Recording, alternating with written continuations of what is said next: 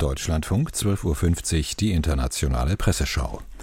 Kommentiert werden unter anderem die Wiederaufnahme diplomatischer Beziehungen zwischen Saudi-Arabien und dem Iran, der Volkskongress in China und die Proteste gegen die Rentenreform in Frankreich. Zum ersten Thema schreibt die niederländische Zeitung Der Volkskrant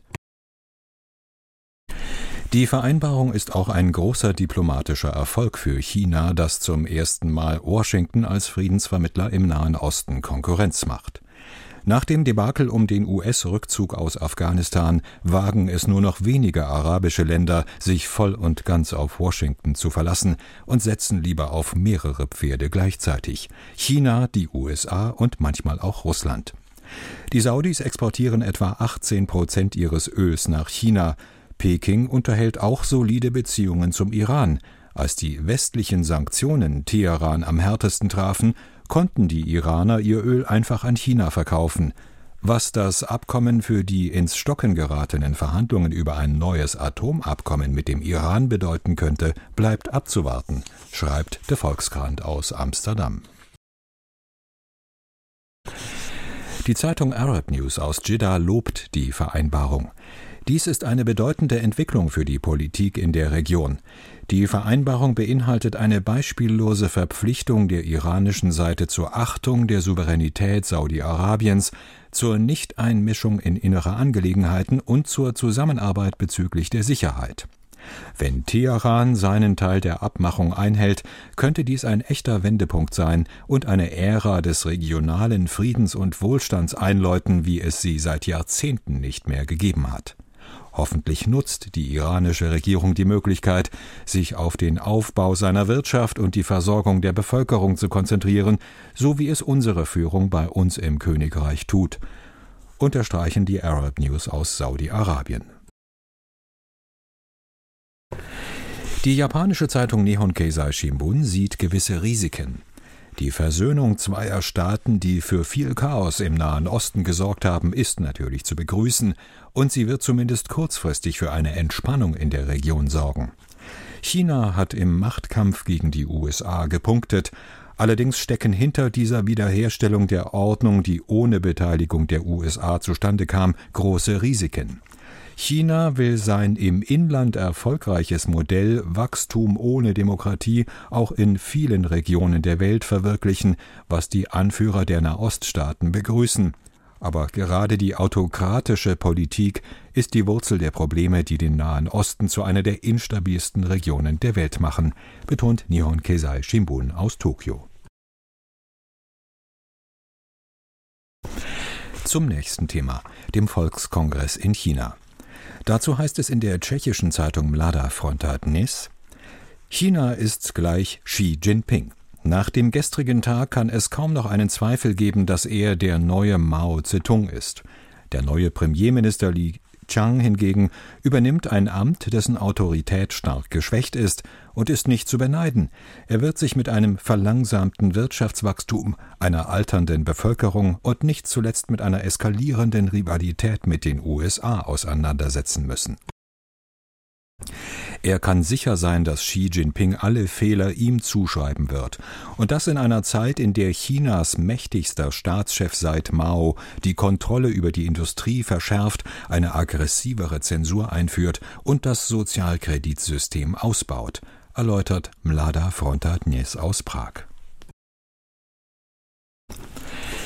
Die spanische Zeitung La Vanguardia führt aus, für China kommt Xis Konsolidierung seiner Macht zu einem heiklen Zeitpunkt.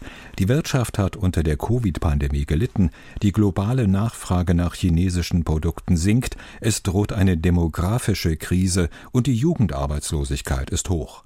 Xi gebraucht eine aggressive Rhetorik gegenüber Taiwan und ist für zahlreiche Menschenrechtsverletzungen verantwortlich. Er hat angekündigt, in China werde 2049 und damit 100 Jahre nach Gründung der Volksrepublik eine neue Zeit anbrechen. Bis dahin ist es noch eine Weile, aber in jedem Fall wird Xi seine Kontrolle über das Land verstärken, prophezeit La Vanguardia aus Barcelona. Die norwegische Zeitung Aftenposten analysiert, vor 16 Jahren dachten die meisten, dass der nächste chinesische Staatsführer Li Keqiang heißen würde. Aber stattdessen wurde es Xi Jinping und Li Keqiang wurde Premierminister. Zehn Jahre lang stand er in Xis Schatten, nun verlässt er sein Amt. Der Volkskongress in diesem Jahr war sein letzter. Vielleicht kann sich Li Keqiang damit trösten, dass er nicht der Einzige ist, dessen Macht beschnitten wurde. Xis Methode sieht vor, immer mehr Macht von den staatlichen Institutionen in den Parteiapparat zu verlagern, hebt Aftenposten aus Oslo hervor. In Frankreich protestieren seit Wochen tausende Menschen gegen die geplante Rentenreform. Nach Ansicht der Pariser Zeitung Libération fahren der Präsident und seine Regierung seit geraumer Zeit nur noch auf Sicht. Ihr taktisches Zögern, die vagen Argumentationen und eine kakophonische Kommunikation haben vom ersten Tag an das Gefühl vermittelt, dass die Regierung das gesetzliche Rentenalter auf 64 anheben will, aber nicht weiß, wie sie diese Pläne umsetzen kann. Paradoxerweise schweben auch die Gewerkschaften in der Luft. Trotz der historischen Mobilisierung der Demonstrierenden ist ihre Lage nicht so komfortabel. Wie geht man mit einem Erfolg um, der bislang nichts verändert hat? Die Menschen sind unentschlossen, ob sie die Reform unvermindert ablehnen oder ob sie diese fatalistisch annehmen, analysiert die französische Zeitung Libération. Der Pariser Figaro führt aus, wenn es um das Schicksal der Rentenreform geht, betrifft dies auch die politische Zukunft von Premierministerin Born. Wenn über die Reform am Donnerstag im Parlament abgestimmt wird und die Abgeordneten diese ablehnen, würde das Born zum Verhängnis. Wenn die Reform jedoch verabschiedet würde, könnte Born gestärkt werden. Noch ist die Premierministerin zuversichtlich. Die polnische Zeitung Rzeczpospolita kommentiert den Beschluss des polnischen Parlaments, den verstorbenen Papst Johannes Paul II. gegen den Vorwurf der Missbrauchsvertuschung zu verteidigen. Kurzfristig zahlt es sich für die Regierungspartei PiS womöglich aus, Johannes Paul II. auf ihre Fahnen zu heben Unterstützer mit einem Aufschrei der Empörung damit zu mobilisieren, dass die Heiligkeit mit Füßen getreten wird, könnte sich als Volltreffer erweisen.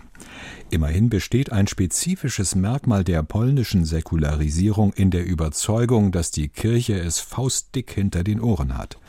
Aber das bedeutet noch lange nicht, dass die Polen nun massenhaft zu Atheisten geworden sind. Ebenso wenig bedeutet es, dass Johannes Paul II. für sie plötzlich nur noch ein Symbol ist, für das man sich schämen müsste. Diejenigen, die noch den Kommunismus erlebt haben, erinnern sich sehr gut an die Rolle des damaligen Papstes, notiert die Retschpospolita aus Warschau. Hören Sie abschließend einen Kommentar aus dem Wiener Standard zur Energiepolitik in Österreich. Dass es geht, wenn man will, machen andere vor. Nicht nur Deutschland, das anders als Österreich über eine eigene Küste zum Anlanden von verflüssigtem Erdgas LNG verfügt, hat den Ausstieg aus russischem Gas in Rekordtempo geschafft. Auch Tschechien, einem Binnenland wie Österreich, ist das gelungen.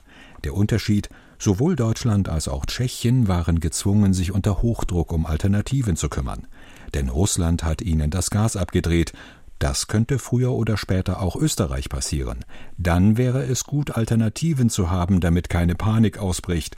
Dass es mittlerweile eine strategische Gasreserve gibt, ist gut, reicht aber nicht, unterstreicht der österreichische Standard. Das war die internationale Presseschau, Redaktion Ingrid Tramm, Sprecher Martin Schaller.